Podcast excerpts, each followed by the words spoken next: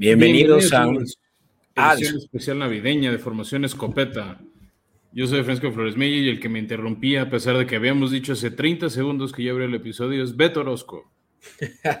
es que, Fran, estoy en muchas cosas al mismo tiempo, preparativos navideños, estamos aquí hosteando, o estaremos hosteando mañana para cuando nos están escuchando, puede que ya también estén preparando todo para Navidad, así que sí, mi cabeza está en muchos, muchos lados. Pero pues Bienvenidos a todos y a este episodio que es un episodio especial. Em, pues particularmente porque no solemos hacer tres episodios por semana y pues sobre todo porque estas son épocas de celebrar y épocas de, dar gracias y pues eh, eso es la Navidad para nosotros. Eh, Fran, ¿cómo te sientes en esta Navidad calurosa? Bien, nada más no sé dónde saques el calor, en mi tierra hace frío, pero pues vivimos a unos escasos, yo creo que 30 kilómetros y yo creo que la temperatura es exactamente la misma, ya me estoy asando. Aquí dice 10 grados el termómetro, nada más que hay sol. No, pues sensación térmica de 30. Em, oigan, pues vamos, vamos a hablar de ciertos asuntos relacionados a la liga y vamos a cerrar con el especial de Navidad de los juegos que se disputan el domingo. Eh, para quienes no, han escuchado la, eh, el episodio anterior ahí es donde cubrimos todo lo que va a suceder el sábado, el mero 24 de diciembre. Entonces, les recomiendo que se echen para atrás tantito y mejor escuchen eso si aún no están al tanto de nuestras recomendaciones de PIX y de también Startem sobre lo que sucederá el día de mañana o incluso para cuando ya no están escuchando. Eh, Vamos a hablar también de unos detallitos antes que creo que también van a llamar la atención en términos de qué sucede alrededor de la liga y para eso meto los escopetazos.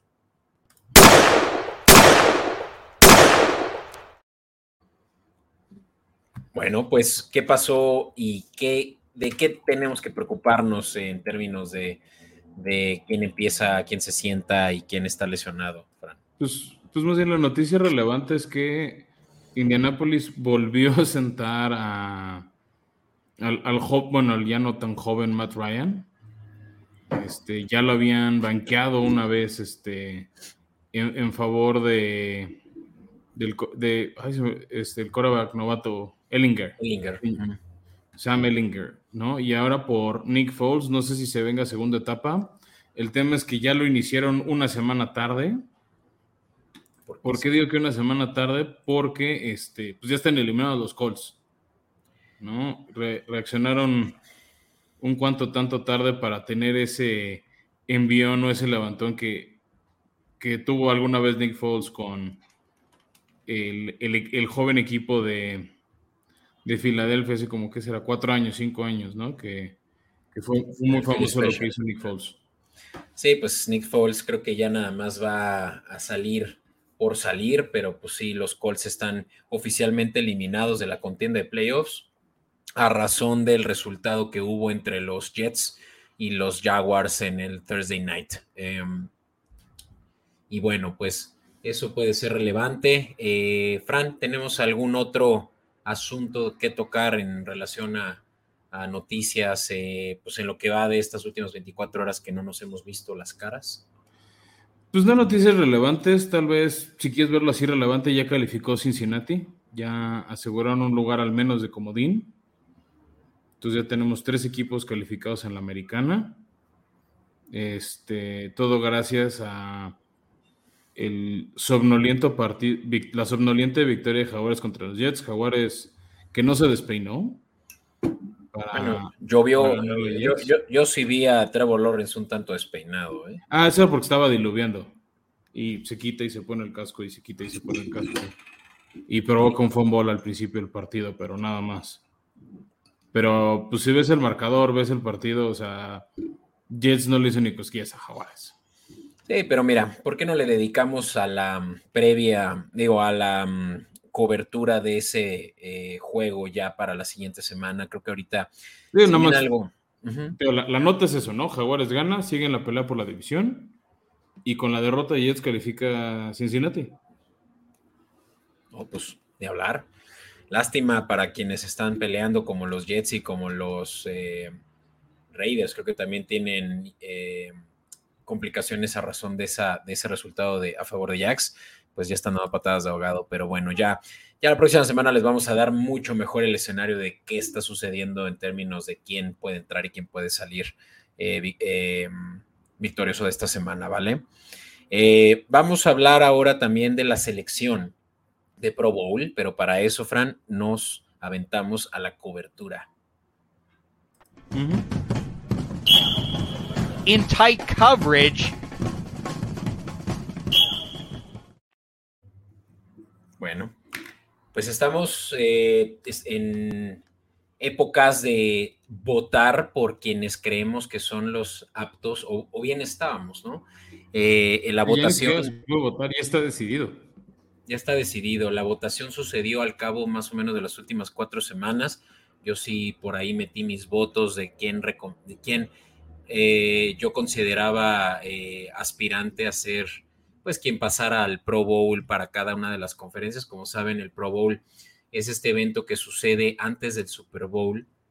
Antes era después del Super Bowl, pero ya estos últimos años ha sido antes, para eh, hacer como este espectáculo de las estrellas de la liga, ¿no? Y, justamente se hace eh, a manera de una competencia entre las dos conferencias que comprenden la, la, liga, ¿no? Tanto la nacional, que está caracterizada por el color azul y la N, como la americana, caracterizado por el rojo y la A, ¿no?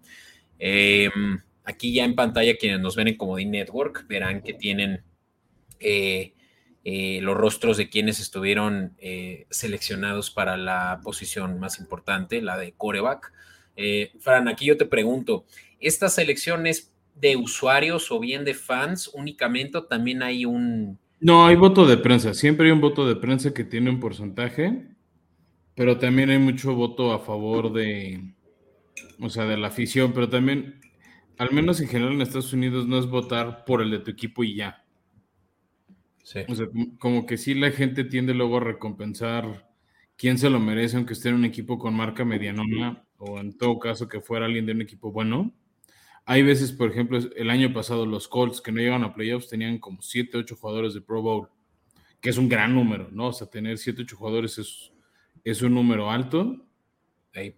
Siempre va a haber polémicas de quién sí entró, quién no entró. Yo al menos ahorita que estamos en corebacks, creo que son los que tienen que estar por conferencia. Ah, pues bueno, ¿por qué no vamos y a quienes nos están escuchando en su plataforma de preferencia de audio, que no ven el, eh, la transmisión en vivo?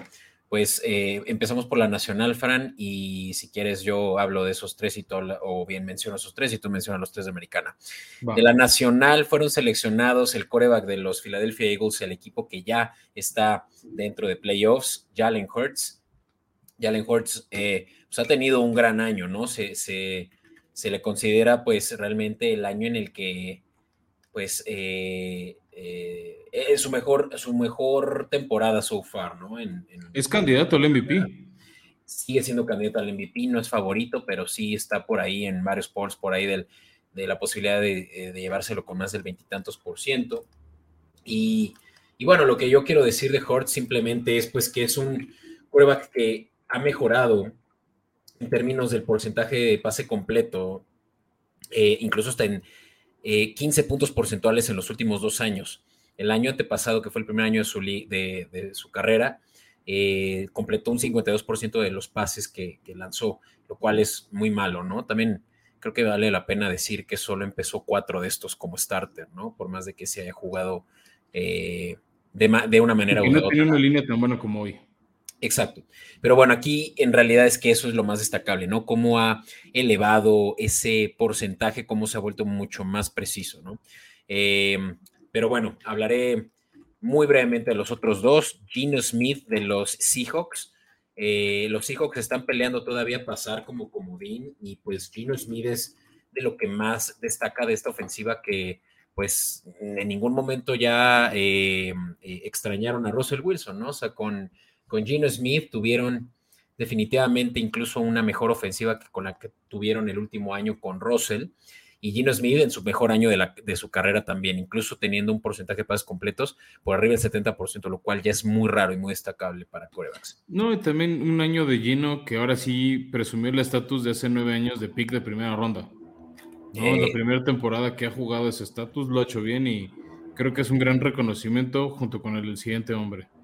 Sí, el siguiente Kirk Cousins, que pues es creo que el más polémico de estos tres por pues, ser un coreback que suele cumplir pero no sobresalir dentro de la expectativa de lo que representa esta eh, posición, ¿no?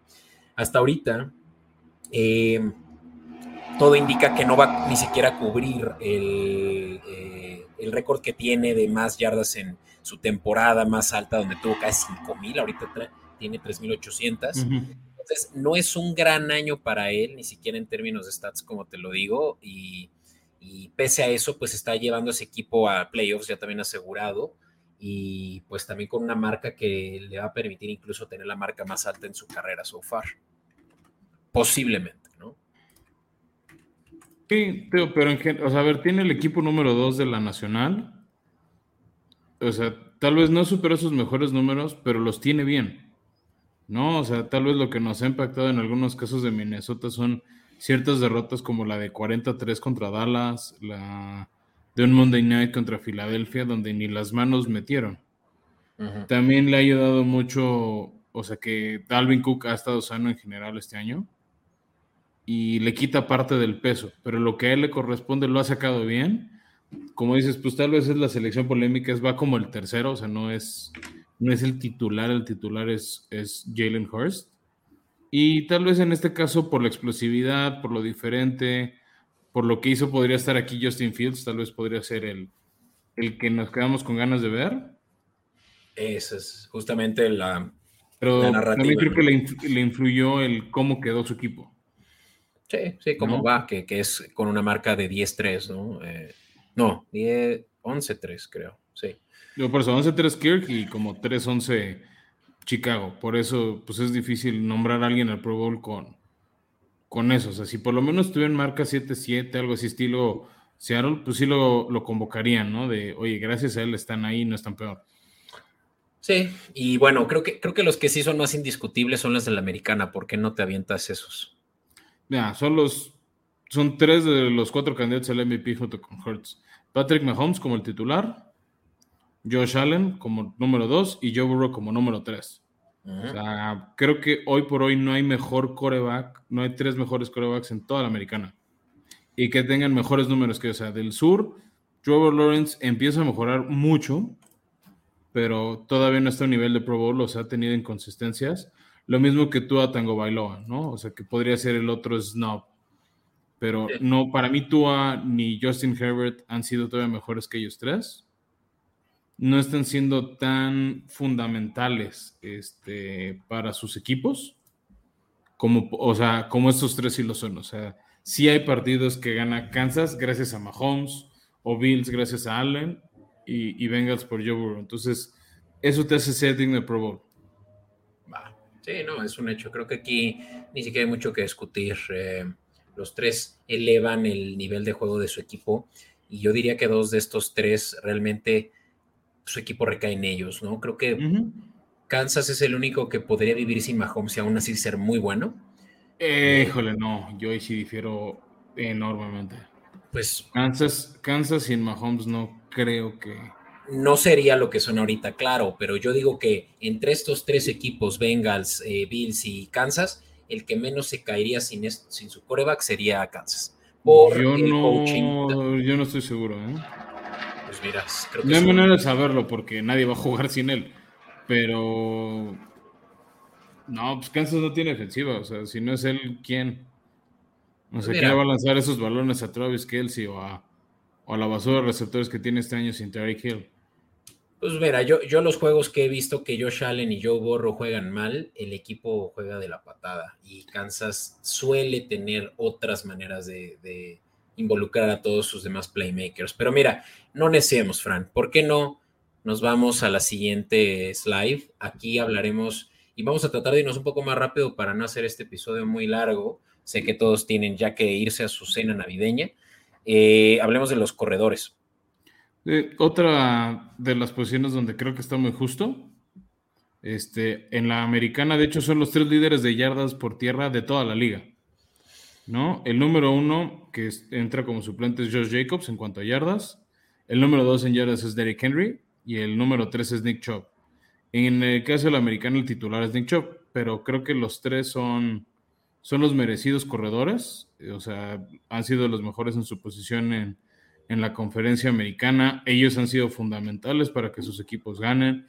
Le han quitado la presión, o sea, una prueba es no está el coreback de ellos, ¿no? Entonces eso te habla de cómo ellos sí son determinantes, cómo ellos inclinan la balanza a favor de sus equipos. Y ya nada más para completar onda la americana y, estamos en juego terrestre, en tema fullback va Patrick Ricard de Baltimore, una posición que casi, que más bien no está cubierta por todos los equipos. Entonces, de repente, si eres fullback medio competente, casi casi tienes un lugar en el Pro Bowl, porque nadie más lleva un fullback. O sea, hay equipos, y cito a los tres que hablamos de rato, sus quarterbacks, ni Kansas, ni Cincy, ni, ni Buffalo tienen un fullback. Sí, es una posición que ya se ha deprecado en la mayoría de los equipos. Eh, muchos de los que jugamos Madden en su tiempo, o aún, eh, pues realmente es que sí utilizan mucho a su fullback porque es una jugada muy utilizada antes, esa del, de la, de, del, ¿cómo le llaman? El ISO, creo, o algo así, que es básicamente una corrida con tu fullback directita, ¿no? Al, al, primer hombre, al primer guardia, que, que, hoy en día ya no se utiliza tanto porque pues ya no es un juego eh, que, que, utilice tanto armas poderosas o, o, bien hombres grandes en la línea para correr el balón, ¿no? Y no solo eso, también es porque el coreback ya es el coreback sneak y ya se gana esa yarda.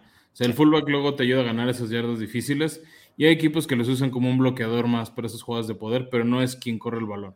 Correcto, sí. Sí, creo que justo va por ahí también. Los corebacks hoy en día son mucho más corpulentos, más, aguantan más madrazos, sí, antes no. Entonces sí, ahora lo hacen los QBs. Pero bueno, voy a hablar de, la, de los seleccionados en la nacional y interesante que aquí todos son de la misma división. La división este de la nacional es quien tiene a los mejores corredores de, esta conferencia y se lo dividen entre Barkley de, los Giants, Pollard, sorpresa para varios porque pues todavía empezando el año creíamos que Ezequiel Elliott sería el RB1 de los Cowboys y no señor, Pollard ya es el titular al punto de que se está yendo a su primer Pro Bowl. Y Mal Sanders, que también tuvo un excelente año, yo creo que también el mejor de su carrera eh, esta temporada. Y, sí, mira, Miles Sanders, claro, es la primera vez que rompe mil yardas, ya tiene mil ciento diez. Eh, ambos son, eh, eh, los tres equipos recaen demasiado en estos hombres, ¿no? Entonces. Yo te diría que Miles Sanders es el menos. Y de hecho, para mí, yo no hubiera votado por Miles Sanders. Para mí, ese lugar le pertenecía a Christian McCaffrey. Definitivo. Sí, muchos dicen a esto lo que le llaman flop, que hay jugadores que debieron de haber sido considerados en vez de quienes llegaron, ¿no? Y creo que Christian McCaffrey es de los mayores flops de este año. Sí, te decía, o sea, Miles Sanders, eh, o sea, no tuvo un mal año, realmente sí tuvo un gran año, pero pues no todo recae en él, o sea, recae más en Jalen Hurts y en los receptores de Filadelfia como Devonta Smith y AJ Brown, que sí es un gran complemento al juego terrestre, sí, sí lo es. Pero decir, es que es un corredor que inclina la balanza, como lo ha hecho con Barkley para los Giants que están en lugares de playoffs. Tony Pollard, que Dallas ya está calificado a playoffs. Sí, sí. ¿no? y, San Francisco se ha mantenido, a pesar de las lesiones de Jimmy G, de Divo Samuel, de los ocho otros corredores, se mantienen ahí, pueden llegar a ser siembra dos por Christian McCaffrey, ¿no? Que incluso el ratito que estuvo con Carolina este año también lo hizo bien. Sí, Christian McCaffrey tuvo un buen año y mira que creo que te eh, cayó la boca con eso de que tú no lo querías en tu eh, equipo de fantasy y pese a eso lo terminaste agarrando sin querer. Eh, yo, o sea, yo no lo agarré, fue el autopic, pero... Fue un buen año para McCaffrey para ti, creo que los dos ya están reconciliados, ¿no? falta una final de fantasy por ganar para... Oye, pues el, jugador de San Francisco para lo que respecta a esta posición o similar a esta posición, que sí fue seleccionado, fue el siempre Pro Bowler Kyle Jusic. Si es que lo dije bien. Jusic. Eh, es también de los pocos en la conferencia nacional que, son realmente considerados porque son de los pocos. Eh, y, sigue siendo muy relevante. Sí, al sí lo utilizan demasiado. Eh, Creo que Yusik estaría ya en sus últimos años de carrera, pero va a tener incluso consideración. Yo creo que el Hall of Fame, si es que lo consideramos de los mejores fullbacks eh, de las últimas generaciones. Pero bueno, hablemos de lo que sí creo que a la gente le, más le interesa saber es qué receptores fueron los seleccionados. Si bien han habido años en los que tenemos corredores élite, corredores así de lo mejor que hemos visto en muchos años, como cuando estaba Beast Mode, como cuando estaba eh, Derrick Henry. no, no, no, cuando antes, ¿no? Este, bueno, había jugadores como Chris Johnson, como la Daniel Tomilson, Adrian Peterson. Ahorita realmente es que estamos viviendo en una, tempo, en una época en la que el, el juego por pase es más relevante y yo creo que eso es a causa de que hay muchas mayores superestrellas ahorita en receptores, por lo menos este año. Sí, y eh, de los ocho que están, o sea, entre americano y nacional, varios son de los que recibieron un super, o sea, cinco de los ocho sí. recibieron un super contrato este año y están rindiendo, ¿no? O sea, están pagando los dividendos correspondientes a su contrato y los otros tres lo van a tener, simplemente siguen en sus contratos de novato. Pero si ves esta lista de ocho jugadores, ellos sí son estos playmakers que te hacen la diferencia entre ganar y perder. Ya hablaremos también de los este, jugadores de, ala cerrada o tight ends, que también son muy, eh, que también son fundamentales para sus equipos, pero si quieres arráncate tú con los cuatro de la Nacional. Pues sí, de la Nacional, el que está por romper, eh, está cerca de romper el récord de Calvin Johnson, eh, Justin Jefferson, eh, es el primer seleccionado y yo creo que el mejor de todos estos, pero bueno, eso lo podemos ahorita discutir. Eh, AJ Brown, eh, ah, bueno, no mencioné Justin Jefferson de Minnesota, obvio, Minnesota siempre tiene buenos receptores. AJ Brown de Filadelfia, pues quien estuvo el año pasado todavía en Titanes, creo que tuvo incluso, y ahorita lo puedo verificar, mejor temporada. En... Es que este sí estuvo sano. Eso también es cierto. Eh, con, con, con estar ya de pues, entrada sí, porque ha jugado los partidos. Mira, AJ Brown esta temporada tiene 1200 yardas, eso ya es lo más alto en su carrera, correcto. Eh, también, bueno, no te creas, ¿eh? en 2019 sí jugó 16 juegos, así. Ah, no, sí, 16, así que. Por eso, pero el año pasado tú decías, el año pasado no estuvo sano. Correcto. Pero bueno, AJ Brown, eh, gran temporada, ¿no? Muchos dudaban de él y cómo estaría la relación con Hurts, pero sorpresa para. ¿Quién fue el que lo reclutó? Sorpresa para pocos, sí. Eh, les fue, le fue muy bien. CD Lamb de los Cowboys. Eh, también tiene ahorita una superestrella, los Cowboys, que incluso porta el número 88, que por última vez lo hizo Des Bryant. Y, y, pues está viviendo para el hype que, se espera de, ese número, ¿no? Creo que CD Lamb sí es también de esos eh, jugadores que tal vez no están a su full potential, creo que todavía tiene un techo por definir, pero es la segunda vez que rompe la marca de las mil yardas en su corta eh, carrera de tres. Y, es un cuate que ha sido durante mucho tiempo el arma de Dallas ofensivo, o sea, al menos por aire. Michael Gallup estuvo lesionado un buen rato, se deshicieron de Mary Cooper, este, después entró Noah Brown a, quitar un poco el reflector. Que y conforme Noah Brown fue despegando, pues, le generó más espacios de CD Lamb, le quitó dobles o triples coberturas y también eso le ayudó a destacar. Correcto. Y bueno, por último, yo creo que esto, de todos estos, él es el que es más eh, underdog, o sea, más eh, bajo el radar, también está haciendo muy buena producción, es Terry McLaurin que está en un equipo que todavía no logra sacarle todo su potencial. Creo que Terry McLaurin, si estuviera en Dallas, si estuviera en Philly, hasta en Minnesota, tendrían incluso mejores números de lo que actualmente tienen, tiene con... Bueno, es que, si tu durante un rato del año es Carson Wentz. Exacto, es que es eso, o sea, él no ha tenido la oportunidad similar a como ya la tuvo AJ Brown. Y mira que quiero ser respetuoso con tus titanes, pero pues hay que aceptarlo, con un mejor coreback vas a tener mejores resultados. Pero Terry McLaurin, eh, en sus cuatro temporadas, tres ha sido de más de mil yardas, ya la volvió a romper esta marca. Y esta también es la temporada que más yardas por recepción tiene. Entonces, pues sigue mejorando. Y de Terry McLaurin ya supimos que le dieron un contratazo y solo podemos esperar que siga siendo de los mejores. Pero bueno, ya le dediqué yo mucho tiempo a lo mío. Sí, rápido. McLaurin no destaca tanto también porque la ofensiva es lo que le pasaba a Brown con Titanes la ofensiva de Commanders es más de correr primero, lanzar después. Sí. ¿No? Entonces también ayuda que cuando explota aproveche esas oportunidades porque sabe que no le van a lanzar tan seguido como si le lanzan a Jefferson o a CeeDee Lamb, ¿no? Y ese es el twist que ha tenido a su favor AJ Brown. Está en una ofensiva que entiende sus talentos, entiende sus habilidades y las explota. Entonces, este, puede que en un esquema más inclinado al pase, McLaurin brillaría más. Incluso yo creo que más que CD Lamb y que hasta AJ Brown. Siento que tiene un techo más alto. no, si el tema para mí es su estatura comparado a Jefferson o Brown, que son más altos. Entonces les puede echar el balón un poquito más arriba y tienen la probabilidad más alta de, Va. de ganarlo. Hablando de alguien que tiene buenas probabilidades de ganar balones por arriba y que es el mejor, el receptor mejor pagado de la liga, Terry Hill de Miami. Este, yo, yo no sabía si iba a librarla porque creí que iba a dividir votos con Jalen Waddle, que también ha tenido buen año. Podría ser el snob de receptor este, no convocado, por cómo se dividieron, pero realmente Miami ha tenido grandes partidos por las actuaciones de Hill, que no extrañó estar con Mahomes, que de hecho, pues ya ves, o sea, tú te burlabas que cuando él decía que Tua tenía un brazo más fuerte, este, más fuerte, más preciso que el de Mahomes y pues le ha ayudado, ¿no? A tener esos números.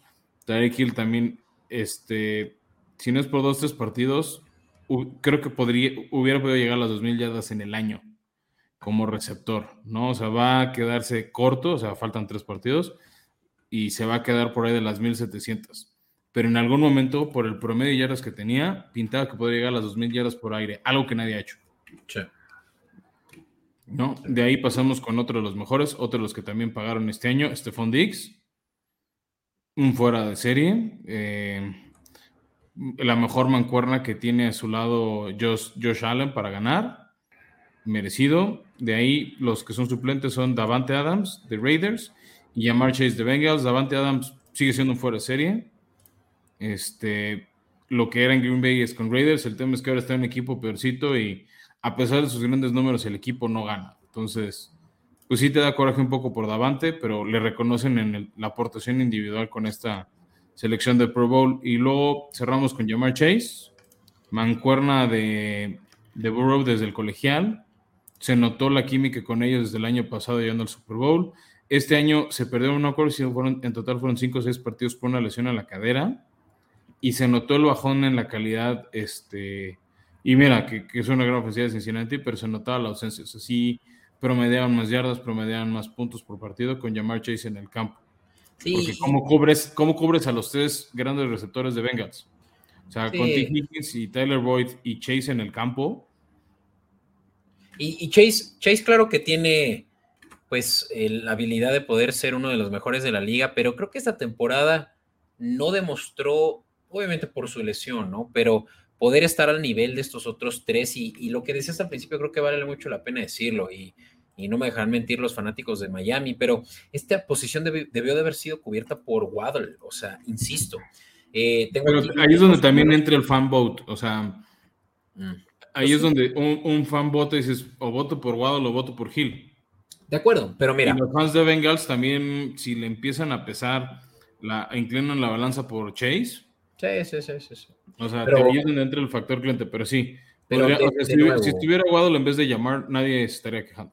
Exacto, y de nuevo, tengo los números que lo demuestran. Waddle tiene un porcentaje, tiene eh, un total de 18 yardas por recepción, mientras eh, Jamar Chase 12.4.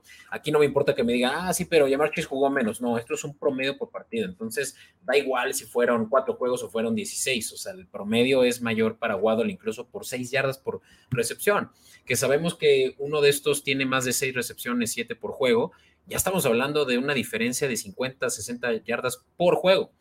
Entonces, obviamente que también mayor cantidad de yardas, ahí sí juega el factor de que Yamar Chase jugó menos, pero eh, solo Yamar Chase tiene sí un touchdown más que Waddle. Entonces, creo que ahí es donde, pues sí, el factor jugué menos y produje más para lo que se necesita, que son touchdowns, pues es la razón por la que Chase está aquí. Entonces, me, me, duele, pero lo entiendo.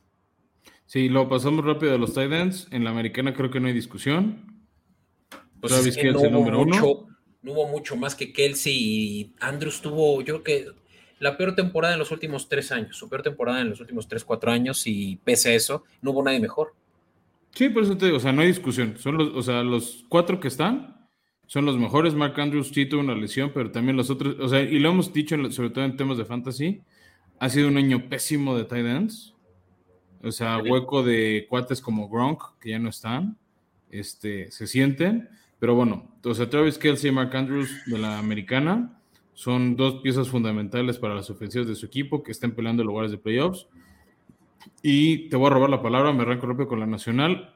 George Kittle, que tuvo un mal año para sus estándares, pero un buen año dentro de los estándares de la liga. Y tal vez uno de los polémicos, TJ Hawkinson, que ahora está en Minnesota, que empezó el año con el equipo de los Detroit Lions, donde también fue un buen jugador, pieza importante. Y aquí tal vez como que me, hace dudar lo de Christian McCaffrey. Si el cambio de equipo, ¿por qué no funcionó igual para este con, o sea, con McCaffrey? Pero bueno, de ahí pasemos rápido a la línea ofensiva. Aquí no vamos a opinar mucho. Nos cuesta evaluar, no tenemos la educación para hablarles, pero bueno, les digo yo rápido toda la línea de la americana. Este, en tema de guardias, está Joe Bitonio de Cleveland, razón por la que Nick Chubb tiene las llaves que tiene. Quentin Nelson de Indianapolis, que vive más de su fama que de lo que jugó. quiero decir solo de Quentin Nelson, que es ya el jugador de los Colts que más eh, Pro Bowls ha tenido en toda, en, toda la franquicia. Rompió ese récord, dado que en sus cinco eh, eh, temporadas en su carrera, las cinco ha sido seleccionado, ¿no? Entonces eso es destacable. Sí, con todo y que es una basura la línea de Indianapolis, también, por eso me cuesta entenderlo, pero bueno. Joe Tooney de Kansas, pieza importante, protege las espaldas de Mahomes. Luego tackles, Laramie Tunsil, después de lo que apagó Houston por él, al menos le, le amerita un Pro Bowler. Teron Armstead de Miami, que fue agente libre que trajeron este año y lo pagó en dividendos. Orlando Brown de Kansas, también otro que trajeron este año y pagó los dividendos de su contrato. Y cerramos con los centros, este Humphrey de Kansas City y, y Micah Morso de, de, Buffalo, ¿no? Los, pues las mancuernas importantes para que reciba el balón y pueda aprovechar sus talentos Mahomes y Josh Allen. Vientos, ese, ese último centro, la verdad es que no lo tenía muy presente. Es la banca, o sea, es el suplente, el titular es este Humphrey. Sí. Ok, eh, voy a hablar de la nacional y como dije, vamos a decir nombres y no indagar mucho en esto. Ahora sí que si por ahí alguien que nos escucha es experto en líneas ofensivas, jugó en la prepa o a nivel profesional como liniero, créanme que vamos a estar muy gustosos de que vengan y nos enseñen, nos eduquen en términos de linieros. Así que yo me lanzo con la nacional eh, guardias, el veteranazo Zach Martin de Cowboys. Eh, este es, este es uno relativamente joven, Dickerson de Philly. Cabe recalcar que Philly es eh, el equipo que más jugadores tuvieron al, Pro Bowl este año, con un total de nueve, si no me equivoco. Eh, ahí, entra Dickerson por primera vez en su carrera. Eh, Chris Lindstrom de los Falcons también tiene poco que los trajeron en primera ronda los Falcons y vaya que produjo muy bien este año cubriendo a Mariota. Ahora de tackles, pues el mejor tackle de la liga, eh, Trent Williams de los 49ers fue el seleccionado inigualable, por más de que estuvo lesionado, pues es, es lo mejor que hay. Otro que pagó contrato. Y el mejor pagado, ¿no? Eh, Lane Johnson, el veteranazo, también ya estamos viendo lo último en su carrera de Philly y pues sigue siendo también uno de los mejores tackles. Este juega, si no me equivoco, del lado derecho y vaya que es buenísimo. Christian Weirs de los Bucaneros, pues también ha tenido una gran carrera, joven carrera. Christian Weirs y pues ya... Lo poco rescatable. Su primera temporada, su primera temporada fue la temporada, eh, su, temporada de novato fue la temporada que llegaron al, campeonato, ¿no? Entonces, interesante. Este, eh, Jason Kelsey, centro de Philly, ya lo dije, Philly tiene muchos, eh, y qué mejor que Jason Kelsey también de los mejores centros. Y finalmente Ragnow, este llama mucho la atención, es el centro de Lions, pero también tuvo una gran temporada. Sí, ayudó a contener y dar tiempo a, su, a Jared Goff para lanzar y este, proteger a, a, a, su, a, sus corredores, ¿no? O sea, eh, DeAndre Swift y Jamal Williams han tenido un gran año. Este, también tema de defensas terrestres gracias a él. Pero bueno, avancemos ahora a la defensiva. Este, voy a arrancar igual yo con la americana. Tres cazacabezas formidables. Aquí tal vez sí podría haber snobs porque había mucho talento, pero creo que Chris Jones se lo merece. Quentin Williams de los Jets, esta gran defensiva. Ahora sí vamos a ver varios nombres de los Jets, Beto. y me da mucho gusto ver a Jeffrey Simmons, este, por el año que ha tenido. Creo que no es solo mérito de él, pero él ganó reflectores en Titanes por, las capturas que hacía, igual que Quentin Williams. O sea, creo que es una presión muy completa del D-line, o sea, completada por un gran talento individual, el de estos dos. Pero son muy buenos este, para cazar cabezas. Y son completados como defensive ends o los que juegan en las orillas de la línea. Miles Garrett, que creo que nadie nos sorprende que esté aquí. Fuera de serie. Max Crosby, otro fuera de serie, de los mejores jugadores de Raiders con Davante Adams, a mi gusto. Su segundo Pro Bowl. Y Trey Hendrickson, ¿no? De la defensiva de Bengals, que no se habla mucho de esta defensiva, es muy opacada por su ofensiva y, da gusto ver nombres como él. Definitivo. Y bueno, en la nacional. Es decir, de eh, tal vez de nombres olvidados, podríamos tener a Alex Highsmith de Pittsburgh. Pittsburgh que no ha tenido buen año, entonces creo que eso lo opaca. Y tal vez yo sí metería aquí a Jalen Phillips de Miami. Mm, Jalen Phillips tuvo un buen año y es novato también. Eh, pero claro, es que aquí es, es, mucho de ganártelo y el primer año pues necesitas además que conozcan tu nombre, ¿no? Entonces, pues claro que difícil para quienes, alguien como Miles Garrett han equiparado los reflectores por tantos años ya, pero sí. Y hablando de quién ha equiparado los reflectores de la línea defensiva mejor que nadie en, yo creo que en la historia, y me van a decir que por ahí Reggie White eh, se lo sigue mereciendo, pero Aaron Donald, pues con todo y que ha tenido yo creo que el peor año en su carrera, sigue siendo Pro Bowler, ¿sabes? Eh, Aaron ¿Qué Donald que la mercadotecnia? Sí, yo también lo creo. Creo que este año sí pudo haber sido eh, reemplazado por uno mejor, uno pues incluso de Filadelfia. Eh, tuvieron al novato Davis jugando muy bien hasta que se lesionó, pero ni hablar. Eh, Jonathan Allen, creo que si no me equivoco, este es su primer eh, Pro Bowl. Este es liniero interno de los Commanders. Y vaya que ha tenido un buen año los Commanders con él, pues realmente sí. Y con Young se vuelven letales en, el primer plano defensivo. Y finalmente también su primer Pro Bowl, Dexter Lawrence, quien fue seleccionado de The Giants hace ya un par de años, eh, pues por fin ahora sí vivió a la expectativa que tenía de first round pick y, vaya que lo ha hecho muy bien en Giants. Eh, linieros externos o los cazacabezas, como dices, está Nick Bosa, creo que inigualable, incluso. Candidato defensivo del año, eh, fuerte. Sí, mejor que su hermano, ¿no? Creo que ya, ya es. No, su hermano tuvo muchas lesiones también. Claro, sí, Nick Bosa, hermano menor de los dos Bosas, definitivamente tiene el, es ahorita yo creo que el mejor. Eh, ahorita, no, no, no es cierto, ahorita vamos a llegar a ellos, pero de la Nacional, alguien que también me llama la atención, Brian Burns, tuvo un gran año de, de los Carolina Panthers. Eh, cazando también, yo creo que ese número que Bosa creo que es quien lo tiene, la mayor cantidad de sacks este año, y Burns ahí, Loki, también está haciendo muchos números en términos de presión a los corebacks.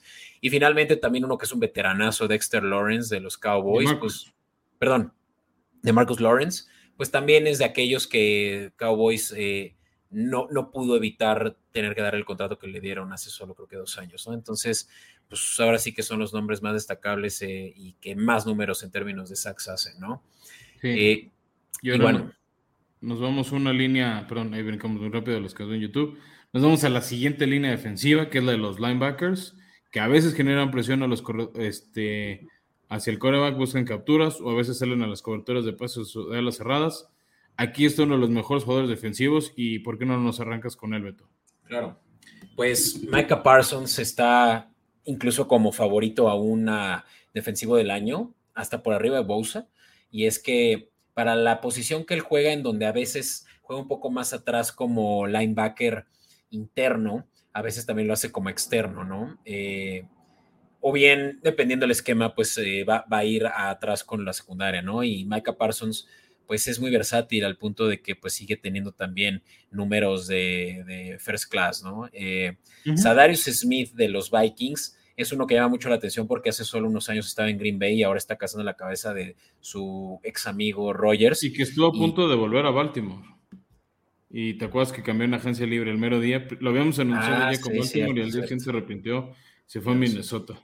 Exacto. Y pues vaya que ha sido de lo poco que la la defensiva de Vikingos tiene bueno, ¿no? Porque pues en realidad no. Y también. Eh, Sadarius Smith eh, tenía incluso la mayor cantidad de sacks al inicio de la temporada, por lo menos el primer cuarto de la temporada. Y uno que también es low key, yo tampoco he escuchado mucho de él, pero Hassan Riddick creo que ha hecho su nombre notar en los Philadelphia Eagles y también está considerado como de los mejores, eh, al punto de que pues también, pues para esta posición que es de lo más elite, llegó a su primer Pro Bowl. Sí, de ahí yo me paso rápido a los linebackers externos de la americana. Creo que todos lo merecen. Matt Judon de Patriotas, Khalil Mack, de, que acaba de llegar este año a los Chargers de Chicago, y TJ Watt este, de Pittsburgh, que, que estuvo, aquí para mí también Highsmith podría entrar en esta posición por cómo juega, en vez de TJ Watt, este, que estuvo varios partidos ausente por lesión, pero te siento que TJ Watt es como Aaron Donald, en parte están por la mercadotecnia, por el fan vote, más que por lo que hicieron este año en particular en el campo. Ya. No, o sea, yo TJ Watt tal vez no lo tendré aquí simplemente porque estuvo fuera poquito más de un tercio de la temporada, no porque no tenga el talento de un Pro Bowler. No, pero todos estos tres cazacabezas por, por excelencia, muy buenos, de un nivel formidable. Este, Matt Judon, que se acopló muy bien al esquema de Patriotas y ha respondido. Y Khalil Mack, que con las lesiones de Bosa está liderando la defensiva de los Chargers. Sí, y bueno, en términos de linebackers internos, yo creo que el mejor linebacker de la liga actualmente, Fred Warner, de los 49ers. Eh, creo que indiscutible. Y segundo de, eh, de, Mario Davis, quien ya está en su segundo Pro Bowl y este es de los Santos y el único de los Santos en Pro Bowl. Y pues es que sí, tienen también eh, mucho mérito este, esta posición que pues muchas veces es subestimada, ¿no? Es el, es el cerebro de la, de la defensiva. No, es el que está justo en medio de la línea defensiva y dice, líneas esto, secundaria hagan esto, linebackers hacemos esto, ¿no? Entonces, este, e, es, la relevancia de esta posición, ¿no? De ahí, en la americana está de Baltimore, Rockwell Smith, un jugador constante, o sea, es de los que normalmente escuchas cuando escuchas la defensiva de, de los cuervos, este, ya tiene su rato ahí. No es un año, este es su primer año en Ravens. Ah, no, viene, en Chicago. En Chicago lo oías mucho decir, ahora lo oyes en Ravens. Sí, sí. No es su primer Pro Bowl. Este, me dio su primer Pro Bowl con Ravens, no es su primer Pro Bowl en la carrera, pero es un jugador fundamental. ¿No? Este, otro que también tuvo un buen brinco eh, de mucha aportación, CJ Mosley de los Jets. Sí. Este, creo que parte de por qué funciona bien la ofensiva de Jets es por su capitán. Sin duda, y es que estuvo lesionado el año pasado y por eso es que no había no se había llamado, no, había sido de relevancia su, involucramiento en esta defensiva que está en su segundo año, ¿no? Pero él también viene de los Ravens, si no me equivoco, teniendo muy buenos números en su eh, primer equipo, así que pues muy reconocido ahora sí con, con Salah. Sí, eh, de ahí pasamos a la defensiva secundaria. Este, de la americana está Derwin James, que en general ha, sido, ha tenido buen nivel, y está Jordan Poyer de los Bills, bastante bueno también. Y ya para completar los safeties, el safety libre, Minka Fitzpatrick de Pittsburgh, súper merecido a mi gusto. Sin duda, sí, también ha hecho una muy buena labor después de que los Dolphins lo... Creo que ese ha sido de, las, eh, de los errores más grandes que ha tenido Miami en sus últimos años. El, el problema es que no quería estar ahí. También. Pero bueno, eh, de la nacional, eh, Buda Baker de los Cardinals, el único también que seleccionaron de este equipo. Eh, no me encanta cómo juega, es muy brusco y de pronto también muy errático. Y eso lo, evita, lo lleva a causar eh, fumbles e intercambios de balón innecesarios. Eh, y Taloa Jutanga, este de. Ufanga. Jutanga, que es de. No, no, no, Ufanga, así se dice, confía en mí. Ufanga, que es de los no, jugadorazo también es uno de los favoritos. Yo creo que este la gente lo escogió y es que ha jugado muy bien en los 49ers. La secundaria de 49ers está letal y qué mejor que tener un buen safety para pues realmente eh, cerrar eh, eh, esos huecos, ¿no? Y bueno, hablando de quién sí, en quién sí pueden recaer los Seahawks, es en Cuadre Dix, ¿no? Quien no sé si es primo o qué sea de los Dix, pero pues ahí también está haciendo la buena labor que que también su, como dije, primo o hermano, no que, yo qué sé, eh, de Dallas, pues también está logrando en su propia secundaria, ¿no? Cuando Dix. Y bueno, eh, ¿algo más? Ah, claro. Eh, no, para mí me aquí el que me da gusto más Ufanga, es de mis jugadores favoritos. Este, y se me hace muy reconocido que esté aquí. Sí, y bueno, yo, yo preguntaba que si algo más porque sí nos falta una última posición. Esta es una de las posiciones más también subvaluadas de la liga, pero créanme, yo creo que es de lo más difícil que puedes eh, intentar hacer si te quieres dedicar al fútbol americano y son los corners, ¿no? Los famosos, eh, en español le llaman... Esquineros. Esquineros, ¿no? Me voy muy rápido con los de la Nacional porque creo que ya necesitamos saltar. Darius Slay de Philly, no hay mucho que decir excepto que es excelente en toda su gran trayectoria. Trevon Dix es justamente el que decía ahorita que me parece que es primo de Cuandre. Eh, no, no son. No son, no son parientes. Ya, ya, lo investigué mientras hablabas. Ya. Él sí, es hermano de Stephon Dix, Trevon, pero no, son parientes de Cuandre. Trevon Dix se hizo muy famoso en la temporada de Hard Knocks, o no sé si fue, sí, fue Hard Knocks eh, de hace un año. Y pues también las intercepciones que hizo. Llegó a tener una intercepción por partido de los primeros siete. Sin duda, o sea, es su segundo año y creo que los dos años ha sido seleccionado al Pro Bowl. Es un, eh, es un muy buen corner. Y pues claro, pues como dicen, eh, metal eh, afila metal. Y es que pues Stephon Dix y Trevon Dix seguramente desde chiquitos estaban ahí jugando a, atrapar y detener el balón, ¿no? uno que llama también mucho la atención, Tarek Woolen. Este es uno de los rookies y yo creo que de las gemas del desierto más, más valiosas de este draft. gran eh, corner que pues realmente está viviendo a la expectativa de lo que era una de las mejores secundarias de la historia de la de los Seahawks cuando eh, Legion of Boom y pues Tariq Woolen viene a cubrir esos grandes zapatos. Y finalmente Jaril Alexander, quien el año pasado estuvo lesionado y por eso tampoco llevó al Pro Bowl, lo que es raro para él. Y pues una vez más está aquí, ¿no? Green Bay tiene uno de los mejores ahí en, en corner. Sí, del otro lado tenemos a un novato, Sos Gardner, Ahmad Gardner, que se pelea contra Eric en el premio novato defensivo del año. Eh, Patrick, eh, Patrick segundo de esquinero de los Broncos. Lo único rescatable de esta temporada, los Broncos, alguien que quiere revivir el no-fly zone ahí en Colorado. Este, y ya los suplentes, Marlon Humphrey de Baltimore, otro gran jugador. Y Xavier Howard, uno de los esquineros mejor pagados de la liga en temas de, de la oposición y que también ha sido relevante para que la defensiva de Miami dé competencia en los partidos. Y bueno, chistoso, chistoso que Xavier Howard él mismo dijo que este año no, no siente que lo merecía. no sé si lo dijo en redes sociales o dónde lo dijo. Para que vea su estándar de calidad. O sea, eso habla bien de un profesional, ¿no? La exigencia. Y ya para cerrar, Beto, nos arrancamos rápido con equipos especiales. Este, de la americana, el centro Morgan Fox, el regresadón eh, Devin Duvernay y este Justin Hardy de los Jets. Y bueno, no lo pusimos, pero el pateador, sin, o sea, es Justin Tucker de los Ravens. Claro. Y bueno, ya lo decías, pateador de los eh, de la Nacional es Jason Mayers de los Seahawks, eh, centro Andrew de Pola, returner Cavonte Turpin de Cowboys. No lo dije, pero de Pola el centro es de Minnesota. Y eh, también, eh, este es Point Returner, si no me equivoco, Jeremy Reeves de Commanders. Bueno, pues mira, nos lo tuvimos que echar al final rápido, Fran, pero lo logramos. Esas son las elecciones de Pro Bowl. Espero que les haya servido si es que no lo sabían. También esta información la encuentran en Escopeta Podcast en redes sociales, porque pues créanme que también es importante darle mérito a los mejores de la liga. Ahora sí, Fran, vámonos a hablar de las apuestas y de los juegos del domingo, el Christmas Special que tiene la NFL para nosotros.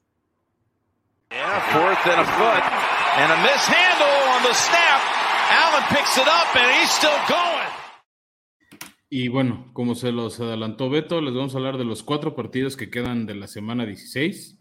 Tres son el domingo 25 de diciembre para que no no se pelean. El primero parece que no va a haber transmisión en tele abierta o de cable de México, solo por Game Pass o NFL Sunday Ticket. Y es la visita de Green Bay a Miami. No sé si Aaron Rodgers se va a sacar de onda de no pasar frío, este, no estar estornudando un 25 de diciembre. Este, dos equipos que van a pelear sus, sus posibilidades de, de mantenerse vivos en playoffs, ¿no? O sea, los dos ganando no asegura nada, pero los dos perdiendo se complican mucho su existencia. No sé aquí, Beto, ¿cómo ves los picks? Pues mira, em, creo que definitivamente va a ser un juego de altas al punto de que es de los juegos que el over-under es de lo más alto, ¿no? Eh, es que el clima ayuda también, ¿no? O sea, que no es ese clima gélido o lluvioso como el partido de ayer de Jaguares. Sí, creo, que para Miami va a ser frío para el estándar de Miami, pero aún así, o sea, está excelente. O sea, el frío de Miami es 20 grados. Exacto, o sea, va a ser, va a ser un juego con un buen clima y que las defensivas no han vivido a, lo que se esperaba de ellas. El, lo decíamos ahorita, el corner de Green Bay, eh, Alexander, quien tiene que hacer toda la chamba y pues no, va a poder detener a Gil, a Waddle y al tercer hombre de, de Tua que, se le ocurra, ¿no? Entonces, creo que va a ser un juego en el que pueden llover puntos y a mí me gusta esa línea de 50. Arriba, sí, arriba de 50 puntos. Y también nos gusta, creo que Miami cubra los cuatro puntos. Exacto. Eh, ahorita ya cambió a menos 3.5 o en ah, con más ganas. exacto, creo que con más razón, creo que vale la pena irte por Miami. Eh, Aaron Rodgers sí creo que va a querer pisar el acelerador y si les gusta el riesgo, pues incluso tal vez podrían apostar al money line de Green Bay nada más porque pues, les gusta sufrir, ¿no? Ya. De ahí pasemos al partido de las 3 de la tarde. Este sí va por Fox Sports. Este, los Rams visitando a los Broncos. No es el partido atractivo que nos vendieron a inicios de año. Los dos equipos de excepciones rotundas.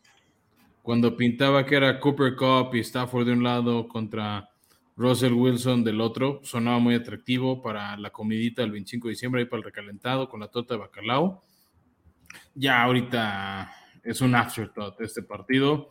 Dos, dos equipos eliminados, ¿no? O sea, son, son dos de los primeros equipos eliminados, entonces pues ni modo, es lo que hay.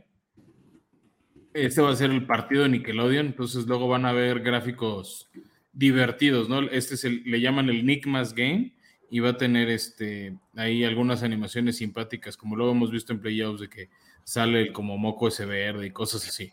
El famoso slime. Sí. ¿Y qué te gusta de este juego si es que el juego simplemente te aburre? Sí, por lo menos lo hace más tolerable. Y aquí claramente nos vamos con las bajas de 36 y medio. No le tenemos fe a Kyle Ripien por un lado ni a Baker Mayfield del otro. Y la defensiva de Broncos sigue siendo de las mejores de la liga. Es que también hay que considerar eso. No, no eh, eh, eso iba a decir. De entrada no le tenemos fe que la ofensiva produzca mucho. Y si enfrente tienes una buena defensiva, pues menos. Claro. Ahora, Baker Mayfield tiene que asegurar chamba el próximo año. Entonces yo creo que va a jugar este juego como si fuera su Super Bowl. Pues es que está jugándose la chamba. Está jugándose la chamba. Entonces, por eso. De demostrar o se va. A mí me gusta también para hacerle un poco picosito este domingo, eh, seguramente de cruda y de, pues, festejar con la familia recalentado. Eh, pues apostar por Rams. Vamos, la línea de Rams ahorita está en más tres. Está, creo que muy agradable eh, pensar que puede separarse Denver, pero no lo suficiente. No, y que los Rams quieren buscar evitar ser el peor campeón de la historia. Exacto, ¿no? El mejor, el peor defensor de, de, la sí, Pero, o sea, el peor campeón al año siguiente. Sí. O sea, ahorita ya está empatado con más derrotas con Tampa Bay en 2003. Entonces, Así es. van a buscar cuidar eso. Y ya para cerrar, un bodrio de partido, digo, el partido del domingo por la noche. Tampa Bay visitando Arizona. Aquí lo relevante es que pues el equipo que gane del sur de la Nacional parece que va a ganar la división. Todos han perdido todos sus partidos en diciembre, excepto cuando se han enfrentado entre ellos. Entonces, una victoria de Tampa no le asegura toda la división, pero los pone un paso más adelante, un paso muy cómodo más adelante. Arizona, por el otro lado, pues va a intentar hacer algo. Este, yo creo que aquí sí toma a Tampa favorito por seis y medio puntos, que ganan pronto touchdown lo, veo muy viable, pero sobre todo me gustan las bajas de 41 con Colt McCoy de un lado que ha estado muy errático, que no puedo conectar bien con todas sus piezas, y por el otro lado a Tom Brady, por más que su mente dice una cosa, su cuerpo le hace lanzar otra y sus receptores le sueltan todo. Entonces... Oye, pero ojo, eh, creo que ni siquiera Colt McCoy va a jugar. Peor todavía. Está, peor aún. Es eh, Trace eh, Trace McSorley, quien sería el titular en caso de que Cole McCoy no, no cumple el protocolo de, No, no es protocolo de conmoción, eh, trae una lesión. Con menos fe con eh, más ganas compramos los siete. Sí, sí, sin duda. Creo que Tampa necesita ganar para no ser también el reír de muchos, ¿no? O sea, están in the brick ¿no? De, ser de lo peor, de, las peores decepciones y que pues, Tom Brady no se va a dar el lujo de, terminar así su carrera. Entonces creo que este juego sí puede ser una paliza de Tampa. Sí, por eso te digo, creo que sí ganan por los siete, tal vez, y, pero no creo que rebasen las altas. Vale.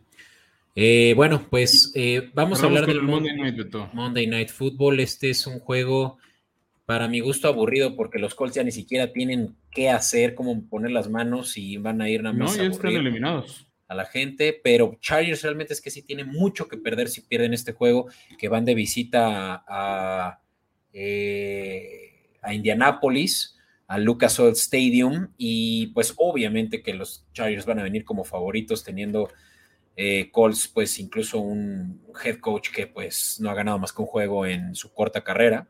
Y la línea es de menos 4.5, Fran. Eh, Chargers a cubrirla. ¿Tú crees que le sea posible en el domo? Yo creo que sí. Chargers necesita ganar para mantenerse en la pelea. Ya lo dijimos en el episodio anterior, ¿no? Si se dan varias combinaciones, la primera ya se dio que es que Jets perdiera. Chargers podrían asegurar ya comodín. Ya la división no la pueden ganar pero los Chargers pueden asegurar un comodín ganando. O sea, necesitan derrotas de otros equipos como Patriotas, que se puede dar sin problema alguno. Este, Baltimore, que esa no, bueno, no necesitan la de Baltimore, pero les, les suma una derrota de Baltimore. Entonces, pues hay muchos factores que pueden ir a su favor y ya asegurar un lugar, un lugar más de playoffs, ¿no? Entonces, podríamos tener 80 90% de los lugares de la americana este, decidida ya para el lunes en la noche y ojo, ya Herbert tiene ahora sí todas sus armas disponibles, ya también su línea ofensiva ya, ya está más sana. Entonces sí, o sea, este es un juego que si bien se, dar, se darían las altas de 45.5, es solo porque eh, Chargers hizo la chamba de Colts, ¿no? Eh, pero por esa razón, yo creo que va a ser un juego, además de que los Monday Nights han sido caracterizados por haber pocos puntos, me parece que este va a ser un Pero juego. Pero después de, cómo se tragó 36 Indianapolis en un solo cuarto y con la ofensiva de Chargers ya por fin carburando, les tengo fe. Mm, vale, entonces, ¿a ti te gustan las altas? Sí. Ah, va. Mira, ahí te va. Los escenarios para que, Indiana, para que Chargers califique es, eh, obviamente, ganarle a Indianapolis, que te, lo veo viable y que se le combine con derrotas de Patriotas y de Raiders. Entonces, Teo, podría llegar Chargers sabiendo que si ganan, están dentro. Entonces, es otro gran motivante para ganar. Y como información escopeta, nos gusta darles picks buenos para cerrar dos de riesgo. El primero es que Eckler anota touchdown y que la primera ofensiva de Indianapolis no anota. Acaba en despeje. Pues mira, sí. Acaba en eh, despeje o en un safety a favor de Chargers es un poco ir con el instinto, ¿no? Y yo creo que eso es relativamente posible dadas las circunstancias en las que ahorita se encuentra Colts, que está empezando con un coreback distinto, incluso estamos hablando de ya, si no me equivoco, el tercero o cuarto coreback con el que empieza la temporada Colts un juego. Eh, tercero, entonces me cae que no van a tener ni siquiera mucha química. Eh, pues esta, esta ofensiva, ¿no? Y ya lo platicamos, la línea ofensiva está fatal. Entonces, no, no, no, le, no, le, no le busquen mucho a los Colts, incluso si les gusta el riesgo, y mejor, pues un no anotan en la primera ofensiva de Indianapolis, incluso en el primer cuarto. Creo que esa sí sería de riesgo y está chido. Pues adelante, Betty. Bueno, con eso les agradecemos a todos haber llegado hasta acá. Feliz Navidad. Nos vemos para la siguiente semana para los previos de Año Nuevo, despedir el 22 y ver quiénes dan la bienvenida al 23 con un lugar en playoffs. Vamos a estar seguramente arrancando con eso. Gracias por acompañarnos en este episodio bonus de Formación Escopeta y lo mejor para ustedes que nos escuchan y sus familias.